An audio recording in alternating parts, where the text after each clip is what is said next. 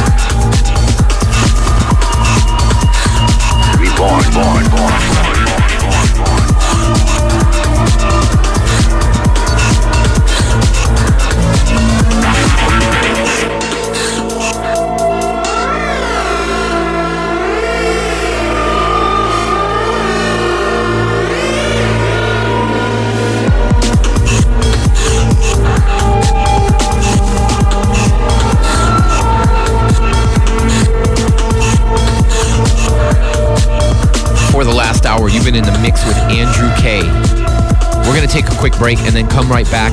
And DJ Remy is going to take over the decks. Global DJ broadcast, heard exclusively on the New Party 93.1, South Florida's pure dance channel.